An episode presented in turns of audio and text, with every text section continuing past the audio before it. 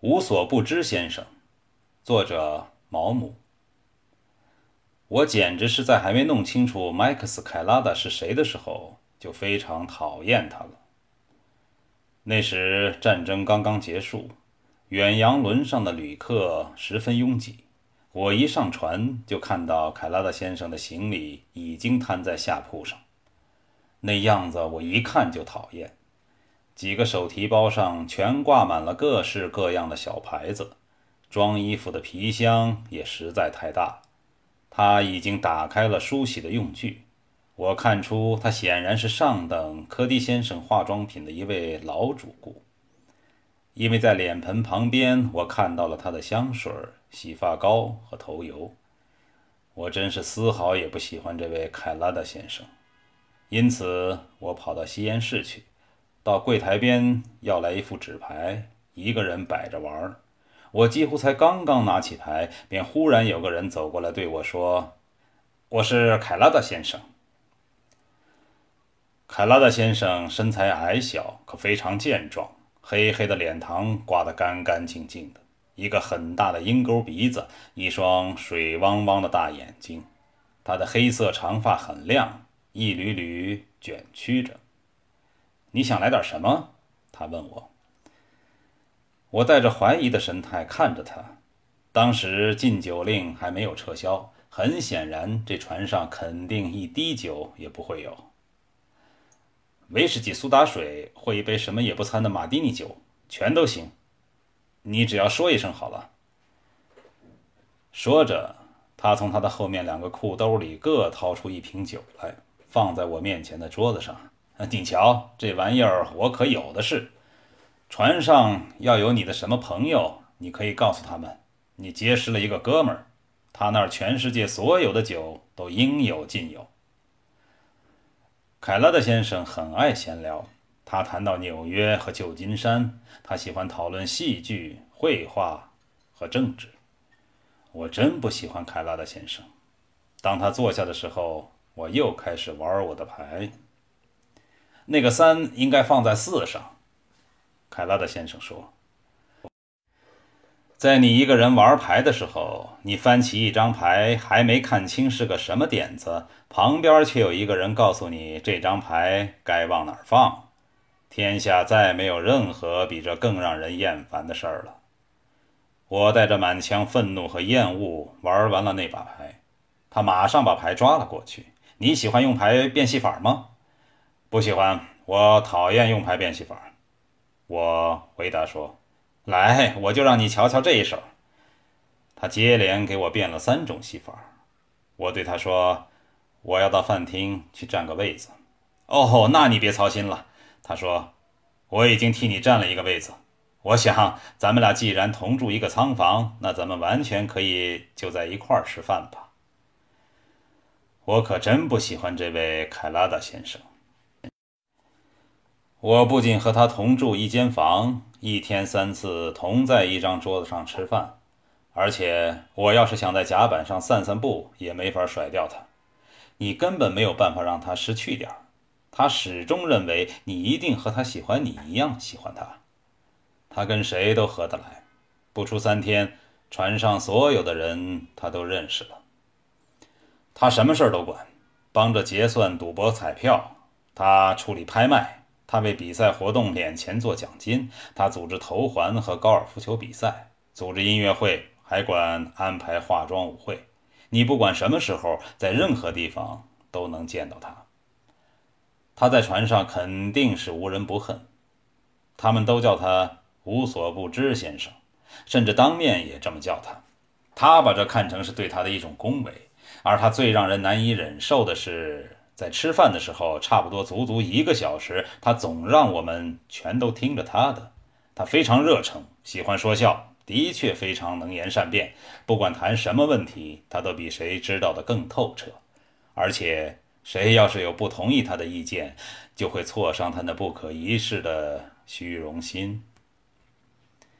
那张桌子上有一个叫 Nancy 的人，他和凯拉的先生一样非常武断，而且对那种一味。自以为是的态度十分痛恨，他两人之间时断时续的争论已显得十分尖酸了。南塞在美国使馆工作，驻地是神户。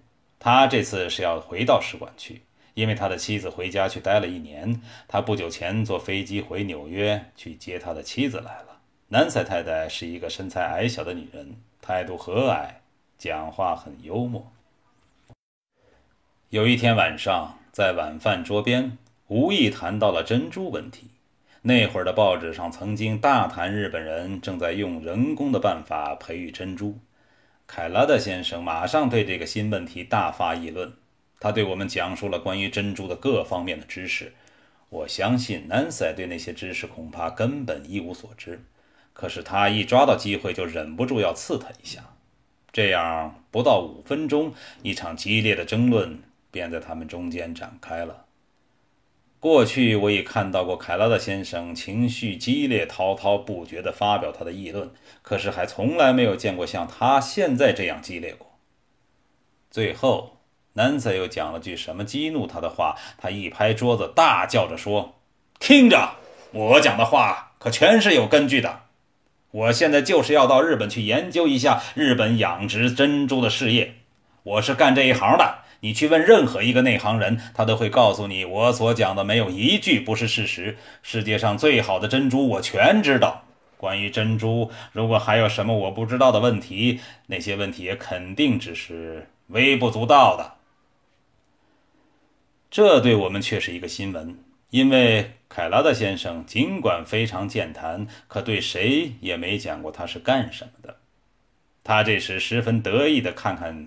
桌上所有的人，不管他们用什么办法来培育，像我这样的专家，永远一眼就能看出他是人工培育的。他用手一指南塞太太的一条项链南塞太太脸一红，顺手把那项链塞进衣服里去。她丈夫向前探过头来，对我们所有的人看一眼，脸上含着微笑。我太太的项链真够漂亮的，是吧？他说。我一见就注意到了，凯拉德先生回答说：“我当时心里想，这几颗珍珠可真不错。当然，这项链不是我买来的，可我倒很想知道，你认为这项链值多少钱？按正式价格，大约在一万五千美元上下。呃，可要是你们在五马路买的，你要说花了三万美元，我也不会觉得奇怪。”南塞皱着眉头笑着：“我要一说，你可能会觉得奇怪了。这串项链是我太太在我们离开纽约的前一天，在一家百货店里买来的，总共只花了十八个美元。”胡扯！凯拉的先生喊起来：“这不仅是真的，而且在这样大小的珍珠里，这串珍珠是我所见过的最好的货色。你愿意打赌吗？我跟你赌一百美元，这是假的。”说定了。哦，埃尔莫，你不能拿一件十拿九稳的事儿去跟人家打赌啊！南塞太太说，她脸上露出了一丝淡淡的微笑，话音虽然很温柔，但显然十分不愿意他那样干。为什么不能？既然有机会白捡一笔钱，我要是不捡，那可是天下最大的傻瓜。让我细细看看这项链，要是伪造的，我马上就会告诉你们。输一百块钱，我倒是不在乎的。”凯拉德先生说，“取下来吧，亲爱的，让这位先生好好瞅个够。”南塞太太犹豫了一会儿，把她的双手放在项链的卡子上。“我打不开这卡子。”她说，“凯拉德先生完全应该相信我说的话。”我忽然感到，恐怕一件很不幸的事。马上要发生了，可我一时也想不出该说些什么。南塞一跳站了起来，我给你打开。他把那链子递给凯拉德先生。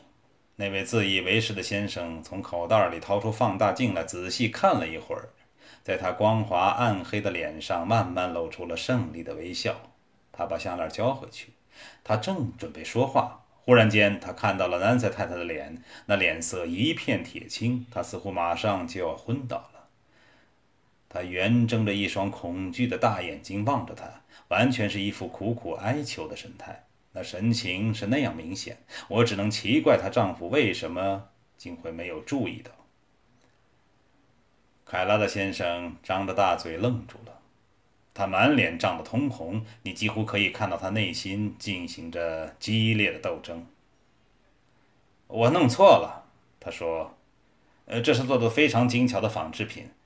呃，可当然，我用放大镜一看，就马上知道这不是真的。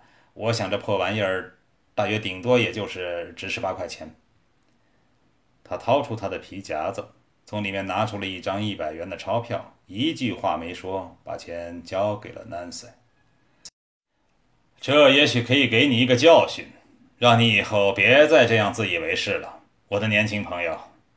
南塞在接过钞票的时候说：“我注意到凯拉德先生的手直发抖，可以想象这件事马上在全船传开了。”那天晚上，他不得不忍受许多人的冷嘲热讽。无所不知先生终于露了底儿，这可真是一件让人开心的大笑话。可是南塞太太却叫着头疼，回到仓房里去了。第二天早晨，我起床后开始刮脸，忽然我听到一阵轻微的摩擦声，接着看到有人从贴地的门缝里塞进一封信来。我打开门出去看了看，门外什么人也没有。我捡起那封信，看到上面收信人写的是凯拉德先生，那名字是用印刷体写的。谁来的？他把信拆开。哦，他从信封里掏出来的不是一封信，却是一张一百元的钞票。他看着我，又一次脸红了。他把那封信撕得粉碎，把它交给我。劳驾你从窗孔扔出去好吗？我替他扔掉，然后我笑着望着他。谁也不愿意让人瞧着像一个地地道道的大傻瓜。